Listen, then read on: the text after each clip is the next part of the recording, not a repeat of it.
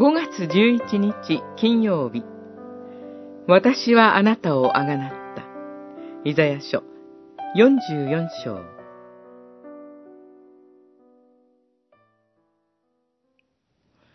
私はあなたの背きを雲のように、罪を霧のように吹き払った。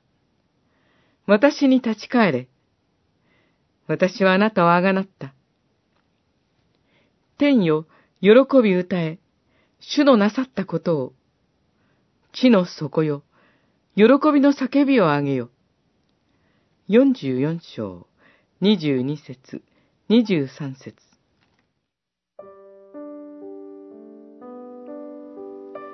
偶像を形作る者は皆無力で、彼らが慕う者も役に立たないとあり、偶像を作り拝む者の愚かさが示されます。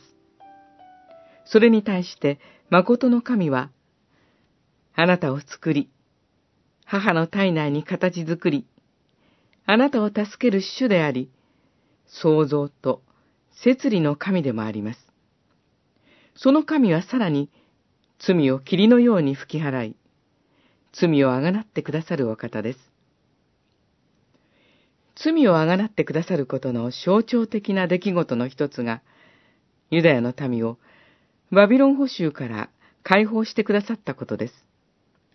そのために、神は、キュロスという一人のしもべを立てて、それを実現してくださいました。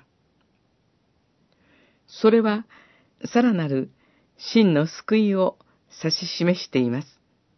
すなわち、一人のしもべであり、一人の牧者である者が立てられ、罪の贖いが成し遂げられます。神は、主イエス・キリストを立てて、究極的な罪の贖いを完成してくださいました。